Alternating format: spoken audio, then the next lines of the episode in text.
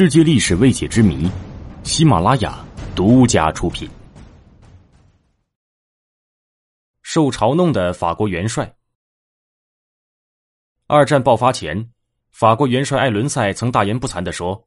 一旦大战爆发，一战的战胜国法国仍将战无不胜，德军则毫无胜算，因为德军将军中竟然没有一个人在一战中担任过大尉以上的军衔。”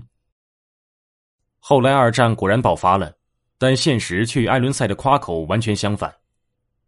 正是在一战中时，不过是一个小班长的希特勒和他的将领们，仅用了一个半月的时间就将法国打败。战争的历史证明，较少战争经验的后起之辈，往往更容易接受新的战争规律、战争观念。而二战期间，许多法军将领却怎么也跳不出一战的圈子，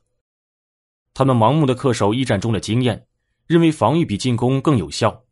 依赖单纯的阵地防御。经过五年的苦心经营，以每一英里一百万美元的耗费，在阿尔卑斯山至色当一线构筑了所谓的固若金汤的马奇诺防线，并将重兵集团配置在该防线上进行专守防御。德国法西斯发挥空军、坦克和机械化部队的机动性、快速性，实行大规模的迂回战。从法军毫无戒备的阿登山区突破，向法国境内长驱直入，马奇诺防线完全成了一个空架子。一九四零年六月十四日，德国攻占巴黎，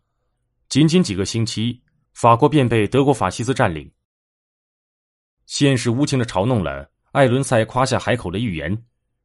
堂堂元帅艾伦塞羞得无地自容，但这一切都已是于事无补。